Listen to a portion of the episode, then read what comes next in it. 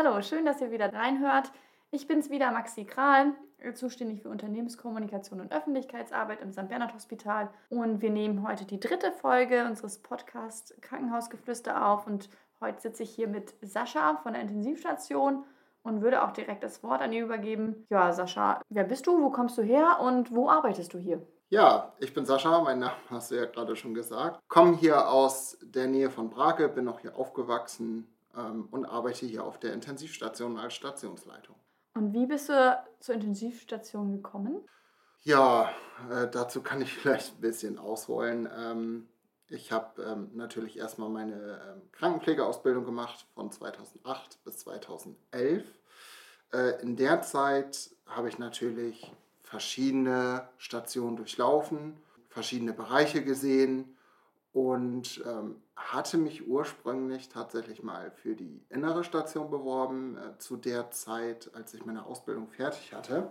Dann für die innere periphere Station. Genau, genau, mhm. für die innere periphere Station. Hatte mir dann vorgenommen, nach der Ausbildung erstmal so ein, zwei Jahre auf Peripherstation zu arbeiten. Dann ist es aber anders gekommen. Die Intensivstation hat damals Personal gesucht im Rahmen der Vergrößerungsarbeiten.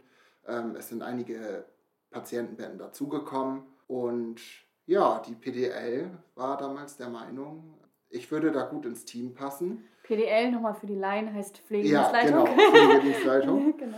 Ähm, war der Meinung, ich würde dort sehr gut reinpassen und bin damals zusammen mit einer Kurskollegin von mir auf der Intensivstation angefangen als Krankenpfleger, Gesundheits- und Krankenpfleger. Okay, ja, das alles hier am St. Bernhard Hospital, richtig? Genau, genau. Meine ja. Ausbildung habe ich auch hier gemacht. Ja. Wie gesagt, 2008 bis 2011 in der Jade Weser Hospitalgesellschaft, äh, die es damals gegeben hat. Drei Krankenhäuser, Farel, Brake und Wilhelmshaven. Ja. Und ja, da bin ich dann die verschiedenen Bereiche durchlaufen. Ja, und dann hat es ja jetzt auch nicht wirklich lange gedauert, bis du Leitung der Intensivstation geworden bist, ne? Ja, wenn man das jetzt mal so im Gesamten sieht, hat es tatsächlich nicht lange gedauert. Ähm, Wie kam es dazu? Ja, also ich bin jetzt ähm, die ersten Jahre habe ich erstmal ganz normal als Krankenpfleger auf der Station gearbeitet, habe dann relativ schnell gemerkt, die Arbeit liegt mir, es macht mir Spaß, es ist ähm, genau die Station, auf der ich sein möchte. Ähm, meine Leitung damals hat das erkannt und ähm, mich dementsprechend für die Weiterbildung auch vorgeschlagen, für die Intensiv- und Anästhesie-Weiterbildung. Die geht zwei Jahre. Ähm, die habe ich dann in Osnabrück absolviert, äh, also in Kooperation mhm. mit Osnabrück, ähm, das Klinikum. Und dort war auch die Schule gewesen tatsächlich. Wie bin ich zur Leitungsposition gekommen? Also wir hatten einen Leitungswechsel gehabt oder sogar zwei Leitungswechsel gehabt. Ähm, und zu der Zeit habe ich mir schon Gedanken gemacht. Also ich hatte dann ungefähr acht Jahre, sieben, acht Jahre auf der Station gearbeitet und habe mir halt Gedanken über meine berufliche Zukunft und Perspektive gemacht. Habe dann relativ schnell auch das Gespräch mit der Pflegedienstleitung gesucht, natürlich auch ähm, unserem Chefarzt der Station mhm. und habe das natürlich erstmal alles erfragt, ob ähm, man, sich, man sich das auch einfach vorstellen kann, dass ich diesen Job übernehme. Der Chefarzt damals hat mich ähm, ziemlich unterstützt tatsächlich in meiner Entscheidung und daraufhin bin ich im Bewerbungsverfahren gelandet und erstmal als stellvertretende Stationsleitung angefangen. Ja, und ein Jahr später habe ich dann die Station als Stationsleitung übernommen. Und jetzt machst du, glaube ich, noch ein Studium nebenher, ne? Da, das kommt noch dazu jetzt gerade, oder? Ja, genau, genau. Also man hat mir tatsächlich die Wahl gelassen, ähm, Studium oder auch, also es würde auch für ähm, Stationsleitung einen äh, sogenannten FLP-Kurs geben, dass ich halt Fachkraft für Leitungsaufgaben in der Pflege abschließen könnte. Der würde auch zwei Jahre gehen. Oder halt die Möglichkeit eines Studiums. Da habe ich mich natürlich im Vorfeld informiert, was, was traue ich mir zu, was kann ich machen und habe mich dann auch für das ähm, Fernstudium entschieden. Das ist äh, Pflegemanagement und wird mit einem Bachelor dann abgeschlossen. Ja. Und was hat es dir schon jetzt was gebracht in der Zeit? Auf jeden Fall. Ja. Auf jeden Fall. Die ganzen Skills, die mir einfach gefehlt haben. In Richtung äh, Management. In, in, Richtung Management mhm. und äh, wie leite ich eine Station. Also ich meine, das sind, sind komplexe Aufgaben. Das bedeutet ja nicht, wenn man Stationsleitung hört, bedeutet das ähm, ja nicht direkt man ist jetzt für 20 Mitarbeiter zuständig und gut ist. Man schreibt mal einen Dienstplan und äh, damit ist es dann fertig. Tatsächlich ist es nicht so. Ähm, man ist natürlich auch äh, Ansprechpartner für Vorgesetzte. Organisatorisch ähm, und qualitativ muss im Hintergrund natürlich auch viel ausgearbeitet werden und ähm, unter die Leute gebracht werden. Und dafür ist das Studium einfach echt perfekt. Also ich durchlaufe da die verschiedensten Module, fängt an mit äh, BWL-Grundkenntnissen, dann äh, Projektmanagement, wie erstelle ich Projekte, was sollen diese Projekte bezwecken und was möchte ich überhaupt erreichen. Und da gibt es die unterschiedlichsten Module im Studium, die mir dann doch im beruflichen Alltag massiv helfen, wo mhm. ich dann auf meine Unterlagen einfach auch zu Hause zurückgreifen kann ja. oder auch ähm, Dinge mit zur Arbeit nehme. Okay. Ja. Gut, und was ist denn dann der Unterschied mhm. zwischen der Intensivstation und einer peripheren, äh, peripheren Station?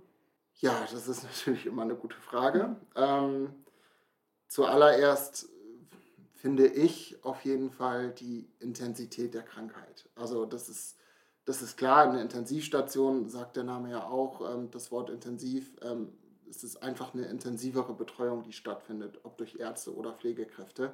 Der Personalschlüssel ist natürlich äh, deutlich höher. Man betreut als Pflegekraft auf jeden Fall deutlich weniger Patienten wie auf einer Peripherstation. Mhm. Dazu kommt natürlich noch die ganze apparative Technik, äh, Beatmungsmaschinen, äh, Monitoring, ähm, alles, äh, was man so vielleicht auch aus dem Fernsehen kennt. Mhm. Ja. Das ist ja auch das, was dich sehr fasziniert, die ganze Technik unter anderem, ne? Auf jeden Fall, unter anderem. Es mhm. ist halt ähm, ja doch schon manchmal sehr knifflig gerade was auch äh, so Einstellungen angeht. Man muss ziemlich genau arbeiten, also wirklich ziemlich genau. Das ist halt, wenn, wenn ein Knopf falsch eingestellt wird oder ähm, es wird ein Regler falsch umgelegt oder man hat irgendwas übersehen, kann das unter Umständen höhere Folgen haben. Deswegen ist es auch gerade gut, dass ähm, der Personalschlüssel so hoch angesetzt ist, da man viele Dinge auch einfach zwei oder dreimal überprüfen muss. Und das mhm. alleine in seiner Schicht. Täglich sogar deutlich mehr. Okay, hätte man dir das früher in der Schule zugetraut, dass du so einen ähm, anspruchsvollen, beziehungsweise so ein, äh, wo man so einen Perfektionismus haben muss, beziehungsweise ja 100% immer geben muss, zugetraut? Nein. Nein? Definitiv nein. Ich habe äh, gerade so die, die Jugendzeit oder die Schulzeit sehr gelebt privat und auch in der Schule, wo vielleicht mal zwischenzeitlich die Noten auch mal nicht ganz so gut waren, die sich zum Ende aber natürlich deutlich gebessert haben. Ja. Ja, da lagen die Schwerpunkte natürlich einfach ähm, darauf, viel zu erleben, viel mit Freunden zu unternehmen, ähm, natürlich auch die ein oder andere Party vielleicht mal mitzunehmen. ähm, deswegen hätte man mir das in der Schulzeit oder damals in der Schule auf jeden Fall nicht zugetraut. Ja. Und viele kommen zu mir oder äh, auch im Bekanntenkreis sagen zu mir, Mensch, äh, richtig gut, äh, bin ich schon echt stolz drauf und wer hätte das gedacht, dass du mal in diese Richtung gehst. okay. Ja, das freut einen dann natürlich ja. auch echt zu hören. Ja. ja, schön. Ja, cool. Wie ist es denn bei euch auf der Station mit den Hierarchien? Also im Krankenhaus kennt man das ja schon, ähm, dass es Hierarchien gibt. Mhm. Ist bestimmt auch für das eine oder andere wichtig in der Patientenbetreuung. Ja. Ähm, aber wie ist es auf der Intensivstation? Wie ist da das Verhältnis zwischen, ähm, vor allem zwischen Arzt und Pflegekraft? Ähm, wie sind da die Hierarchien? Das ist äh, tatsächlich noch so ein Punkt, der mir ganz gut gefällt und wo ich auch den Unterschied vielleicht zu anderen Stationen oder Peripherstationen sehe. Die Hierarchie ist sehr flach tatsächlich. Das ist natürlich von Haus zu Haus und Station von Station unterschiedlich. Bei uns allerdings äh, ist die Hierarchie sehr flach und äh, das sorgt natürlich auch für ein gutes Arbeitsklima tatsächlich.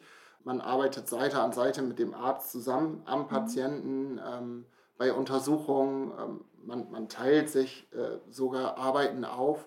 Und dieses Arzt-Schwestern-Verhältnis, wie es vielleicht vor 20, 30 Jahren noch gab, ist deutlich weniger geworden, was aber auch gut ist. Ja. Letztendlich ähm, hat ja jeder das Wohl des Patienten im Kopf ja. und ähm, wir haben alle dasselbe Ziel. Warum sollten wir dann nicht auch gut zusammenarbeiten? Ja, genau. Nur jeder hat seine anderen Schwerpunkte. Jeder hat natürlich seine anderen Schwerpunkte. Also ja. wir in der Pflege haben andere Schwerpunkte wie der Arzt zum Beispiel. Ja, genau. Aber trotzdem ja dasselbe Ziel. Ja, genau. Ähm, wo wir jetzt ja schon aufs Arbeiten zu sprechen kommen, wie sieht denn so dein Arbeitsalltag aus? Du hattest ja gerade Frühdienst und was war da so los? Erzähl doch mal. Ja, also im Allgemeinen kann ich erstmal sagen, ich hatte gerade Frühdienst, der startet morgens um 6 Uhr. Dann äh, treffen wir uns natürlich erstmal im Sozialraum, äh, Aufenthaltsraum und machen eine große Übergabe. Also der Nachtdienst ähm, macht die Übergabe an den Frühdienst, erstmal in großer Runde natürlich, ähm, da jeder äh, oder jede Pflegekraft natürlich auch wissen muss, was ist bei den einzelnen Patienten los. Wir gehen jetzt nicht zu sehr ins Detail, also wir sprechen die Hauptdiagnosen und vielleicht noch Besonderungen, äh, Besonderheiten ja. an und ähm, vielleicht noch anstehende Untersuchungen oder ähm, eine OP, die vielleicht ansteht. Das würde man hinten in der großen Runde einmal klären. Und ähm, dann gehen wir zusammen zur Tafel. Also wir haben bei unserer Station auf dem Flur ein Whiteboard, wo halt äh, die Patienten aufgelistet sind, wo auch Untersuchungen eingetragen werden können oder auch Besonderheiten eingetragen werden können. Natürlich alles datenschutzkonform. Natürlich, natürlich. Also unsere Station darf auch nicht genau. einfach so betreten werden tatsächlich. Ja. Genau, dann teilen wir uns auf vom Pflegepersonal. Ähm, sagen wir mal, ich habe jetzt so wie im Frühdienst heute zwei Patienten übernommen, beide mit Herzinfarkt und ähm, wir gehen dann zusammen, also ich und die Nachtschwester, an die Betten der Patienten und machen dann nochmal eine detaillierte Übergabe. Mhm. Sprich, äh, was war genau bei dem Patienten los? was äh, hat sich in der Medikation getan oder wenn ich den Patienten noch gar nicht kenne, wird der Patient mir natürlich erstmal vorgestellt. Ja, ja dann ähm, werden natürlich auch, der Nachtdienst wird dann irgendwann nach Hause gehen und ähm, ja, ich starte dann bei meinen Patienten durch quasi. Ähm, nehme mir natürlich erstmal die Intensivakte, die Intensivkurve und schaue erstmal, was sind für Medikamente dran, ähm, darf der Patient essen, trinken, mache mir natürlich den gesamten Überblick erstmal und strukturiere mir so ein bisschen, also so eine Tagesplanung, die ich mhm. mir selber im Kopf Damals habe ich sie mir noch aufgeschrieben. Mittlerweile mache ich es tatsächlich im Kopf. Ach cool, bei anderen geht es ähm, andersrum. Irgendwann müssen die sie aufschreiben und früher ging es per Kopf. Zum Beispiel bei mir so.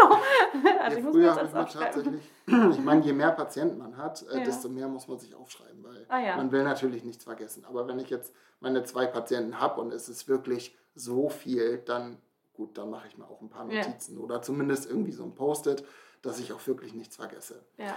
Ja, da stand heute, ähm, wir haben ja auch eine Kardiologie hier im Haus.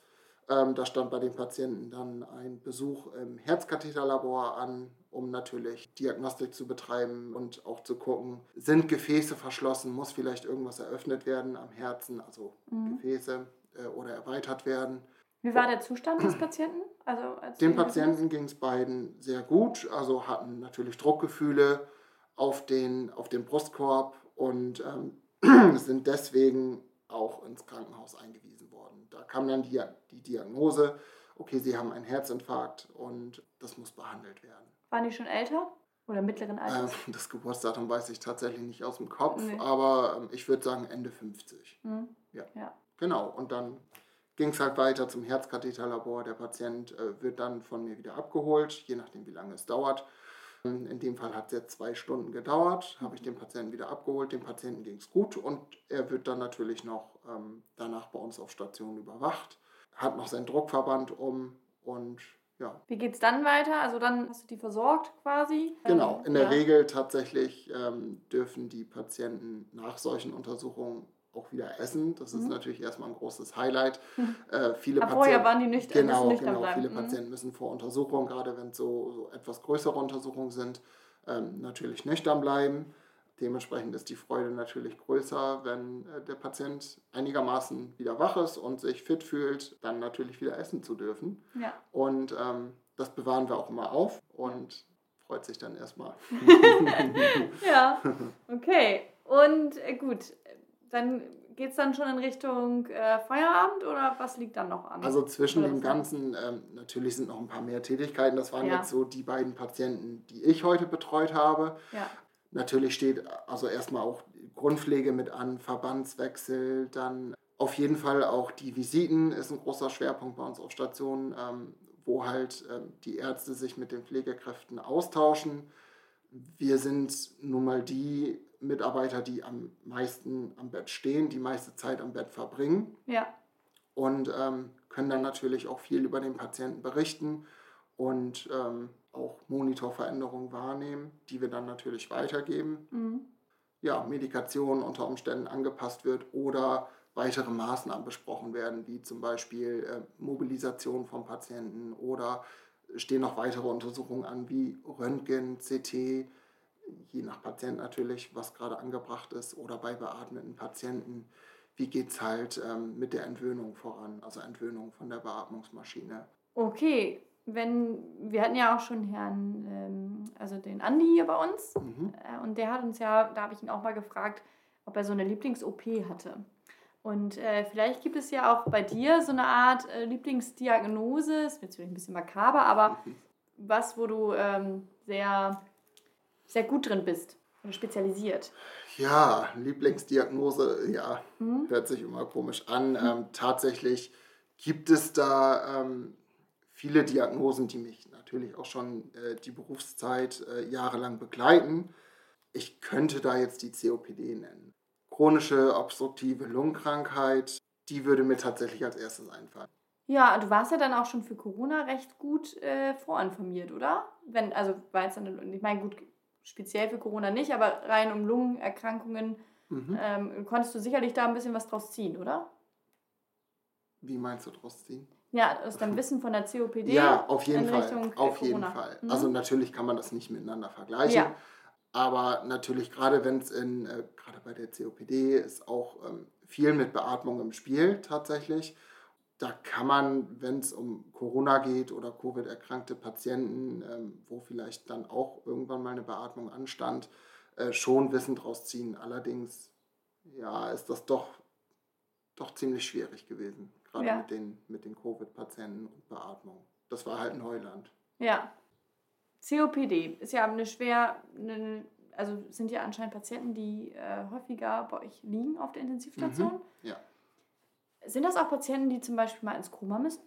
Das kann tatsächlich auch gut sein. Also je nachdem, welcher Schweregrad der COPD vorliegt und ähm, ja, wie ausgeprägt die COPD auch ist, kann das tatsächlich auch mal dazu führen, ja.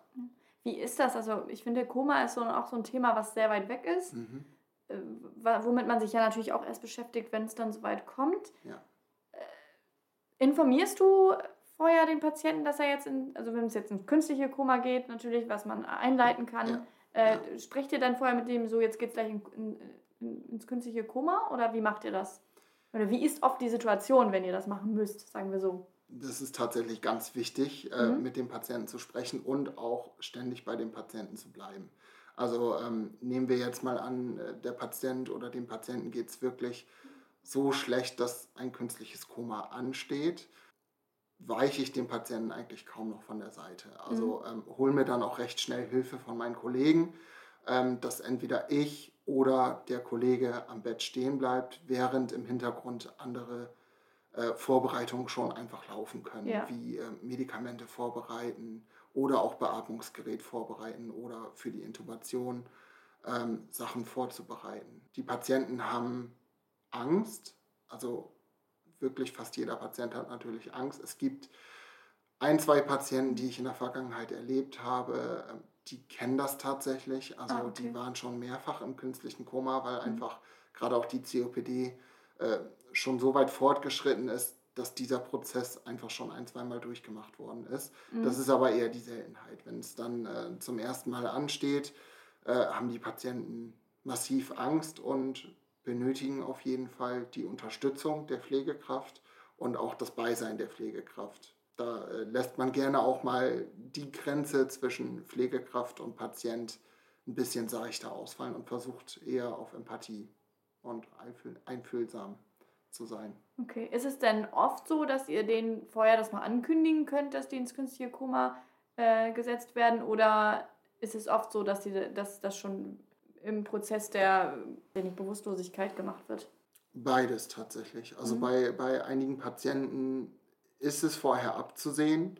Mit denen kann man dann ähm, manchmal auch noch in, ja, nicht in Ruhe würde ich jetzt nicht sagen, aber schon mal ein bisschen ausführlicher darüber sprechen, dass das anstehen könnte. Ja. Ähm, und da halt einfach schon mal informative Gespräche führen, auf jeden Fall. Dann gibt es Patienten, die kommen zu uns auf Station gerade wenn äh, die COPD so weit fortgeschritten ist, ähm, dass relativ schnell eine Beatmung stattfinden muss, ist natürlich auch die Luftnot sehr groß.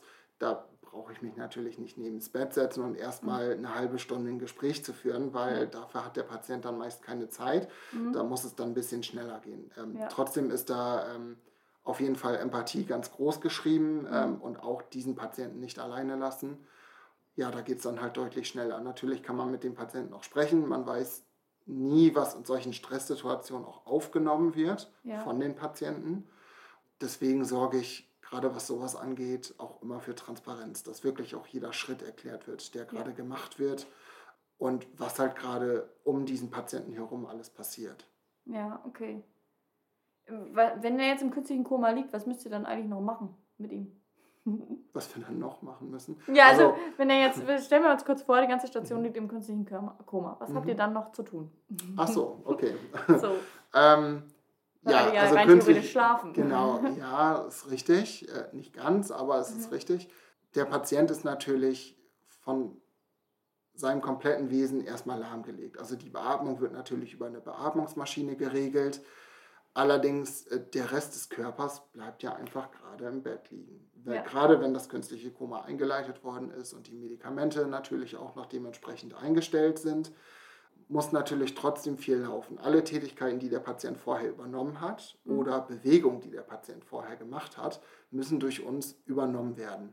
Ähm, das fängt bei der Grundpflege schon an. Natürlich, ein Patient, der im Koma ist, kann sich nicht selbstständig waschen. Ja. Ähm, das mhm. wird er nicht können. Mhm.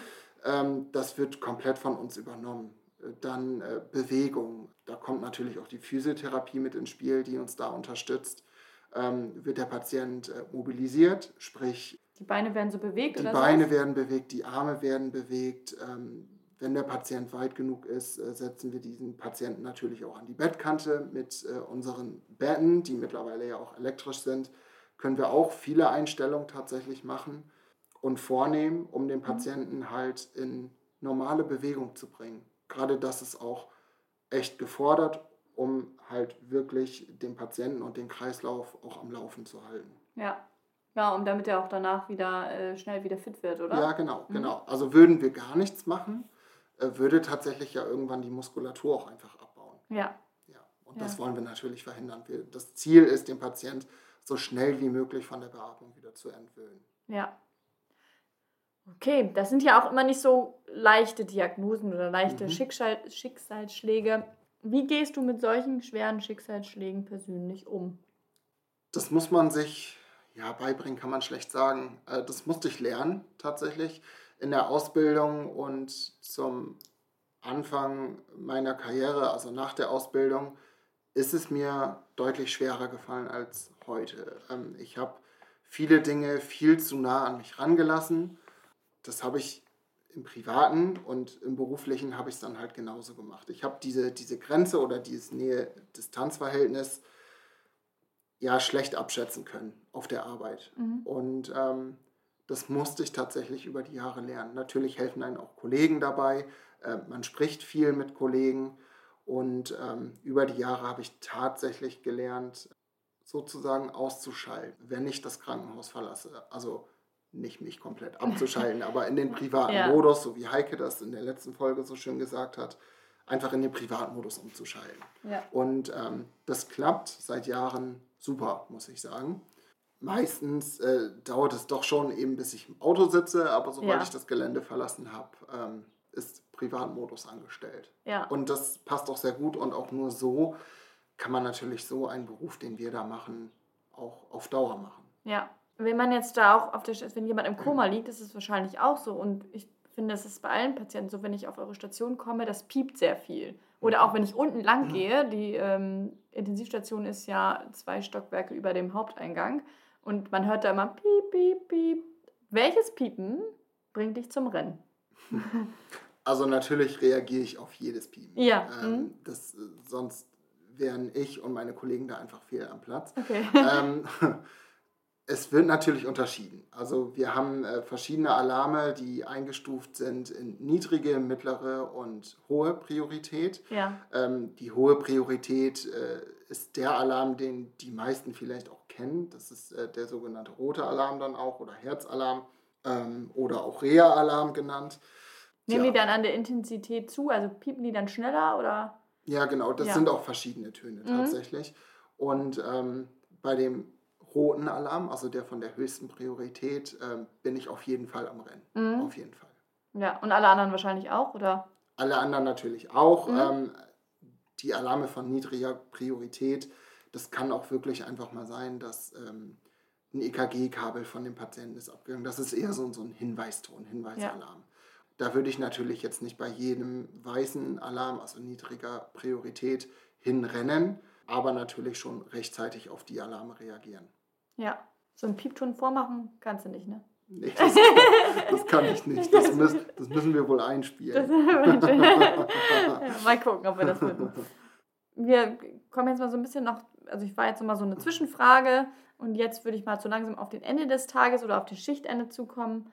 Wann sagst du, wenn du nach Hause gehst, das war ein guter Tag? Also, das sehe ich aus zwei Punkten. Es war einmal ein guter Tag, wenn ich natürlich meine Arbeit komplett geschafft habe, wenn ich Ja. meinem nachfolgenden Dienst nicht zu viele Tätigkeiten überlasse, sondern wenn ich wirklich alles komplett fertig habe, ich von Station gehen kann und sagen kann, gut, alles, was ich mir vorgenommen habe, habe ich geschafft. Das, das wäre zum einen ein guter Tag für mich, zum anderen natürlich, wenn ich einen Patienten habe, dem, dem ging es vielleicht wochenlang nicht so gut oder tagelang nicht so gut, der macht dann aber heute plötzlich Fortschritte und man sieht einfach, okay, die, die äh, Verbesserung der Symptome nimmt rapide zu, die ähm, Heilung ist weiter fortgeschritten. Das wäre auch so ein Punkt für mich, wo ich sage, das freut mich einfach. Das freut mich und ähm, ja, kann ruhigen Gewissens nach Hause gehen. Gut, dann würde ich jetzt schon in Richtung Abschluss kommen und drei Klischees mit dir enthüllen. Es gibt, also ein Klischee ist, was ich gefunden habe, ist, es gibt kaum Männer in der Pflege und da du hier ja Mann bist, wollte ich das mal äh, fragen, ob es so ist. Tatsächlich Mhm. ist es so. Also nicht, dass es kaum Männer gibt, aber es gibt immer noch weniger Männer in der Pflege als Frauen. Das Ja. stimmt tatsächlich. Auf der Station, wo ich arbeite, also auf der Intensivstation, ähm, haben wir natürlich etwas mehr Männer. Und äh, aus meiner Erfahrung der letzten zehn Jahre ähm, kann ich sagen, dass gerade bei Männern diese Fachbereiche eine deutliche Rolle spielen. Also ähm, viele Männer sammeln sich natürlich auch in den Fachbereichen. Das sind so die Kliniken, die ich bisher gesehen habe. Da war tatsächlich so, dass Männer auf der Intensivstation waren, im OP waren, in Ja, der stimmt. Anästhesie waren. Mhm. Ähm, das konnte ich tatsächlich beobachten. Ja. Ja. stimmt, ist bei uns, wenn ich jetzt so Ja, drüber nachdenke, auch so. Das ist bei uns ähnlich Mhm, tatsächlich, ja. Ja. ja. Okay, dann das zweite Klischee. Pflegekräfte bleiben gerne unter sich. Das heißt, sie sind auch privat mit äh, eher mit anderen Pflege, also vor allem mit anderen Pflegekräften befreundet. Ja, also ähm, auf jeden Fall. Ich selber habe auch einen Freundeskreis, der aus Pflegekräften besteht tatsächlich. Mein eigener Partner ist Pflegekraft.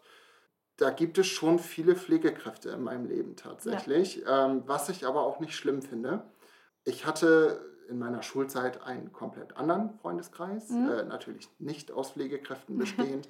ähm, da hat man andere Themen gehabt wie heute. Ja. Ähm, man hat gegenseitiges Verständnis, das finde ich tatsächlich sehr gut. Ja, Ähm, ich weiß ganz genau, wie Kollege X oder Kollegin Y, also in dem Sinne halt im Freundeskreis, äh, sich fühlt. Ja. Und ähm, kann natürlich auch mit diesen Leuten gut über sowas sprechen. Ich habe natürlich nicht nur äh, befreundete Krankenpflegekräfte. gibt es auch noch Ähm, andere? es, gibt, es gibt tatsächlich auch noch ein paar andere. ja. Aber ähm, ja, das, das kann ich auf jeden Fall so bestätigen. Ja. Tatsächlich. ja, man macht ja auch viel zusammen durch auf so einer Intensivstation. Ja, natürlich, Das schweißt dann natürlich, zusammen. natürlich. Ne? Also- Und man ist ja auch viel, verbringt viel Zeit miteinander. Ja, und ähm, ich habe tatsächlich auch ähm, zwei meiner besten Freundinnen äh, durch die Krankenpflege kennengelernt, mit denen ich einfach jetzt schon viele Jahre befreundet bin, über Ja. zehn Jahre mittlerweile. Und das möchte ich einfach nicht mehr missen. Ja. Ja. Müssen wir Grüße ausrichten? Nein, ein Spaß. Ja.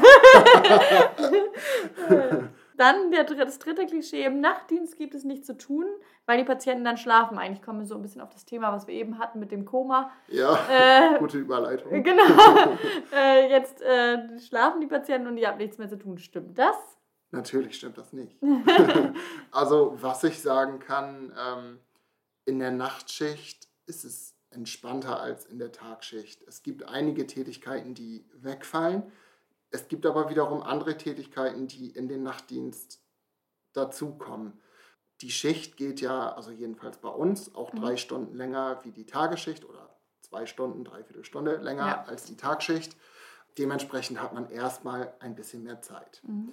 Man ist generell ähm, vom Personal etwas weniger besetzt, aber durch diese Zeit kann man das gut kompensieren. Ähm, Viele Dinge wie zum Beispiel Tagesvisiten oder die Mobilisation zum Beispiel, das sind so, so Dinge, die ähm, sind ein Zeitfresser, das ist Mhm. einfach so, und ähm, die fallen einfach im Nachtdienst weg. Ja. Bedeutet, die Patienten wollen und sollen natürlich auch schlafen. Wir wollen den Tag-Nacht-Rhythmus auch bei den Patienten natürlich aufrechterhalten oder fördern. Mhm.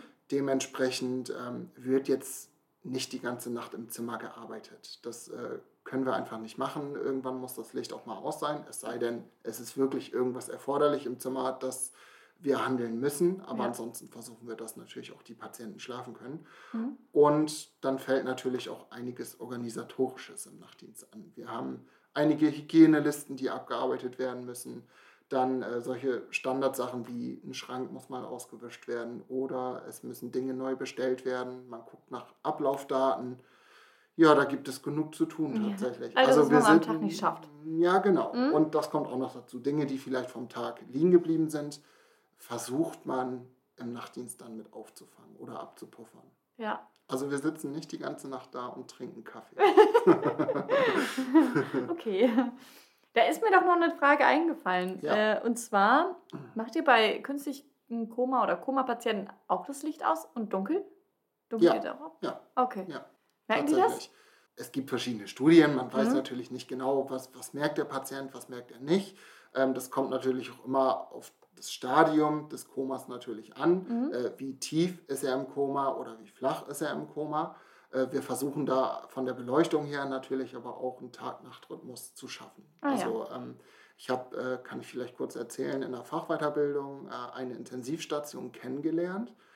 Das war so ein Pilotprojekt, äh, in dem ein Tag-Nacht-Rhythmus simuliert worden ist, mit Mhm. verschiedenen Lichtern im Zimmer. Wie gesagt, gibt es jetzt noch nicht deutschlandweit, aber da Ja. wurde gerade auch bei beatmeten Patienten wirklich versucht, einen Tag-Nacht-Rhythmus mittels Licht oder einer riesigen Lichtanlage herzustellen und Geräuschkulisse natürlich. Das Mhm. fand ich auch sehr spannend. Das glaube ich, finde ich auch spannend. Ja, vielen Dank, Sascha. Das war es jetzt auch schon. Das war ja auch gar nicht so schlimm, oder? Nein, Sehr gut. Möchtest du den Hörern noch irgendwas mitgeben? Ja, auf jeden Fall. Ich finde, es sollte mehr Zusammenhalt in der Pflege geben. Also in der Pflege kann man häufig beobachten, also jetzt nicht speziell auf meine Station betrachtet, ähm, in vielerlei Pflegeberufen, Pflegestationen, äh, Krankenhäusern etc., dass es gerade durch Personalmangel oder hohen Krankenstand oder auch eine Pandemie, Mhm. wie jetzt ähm, die letzten zwei Jahre, zu erhöhtem Stress natürlich kommt und zu angespannten Situationen. Ich finde, man sollte immer dran denken, seine eigenen Kollegen können einfach auch nichts dafür. Und man sollte viel mehr füreinander einstehen ähm, und zusammenkämpfen. Ja, finde ich eine gute Message. Ja, vielen Dank. Das Danke war's. auch.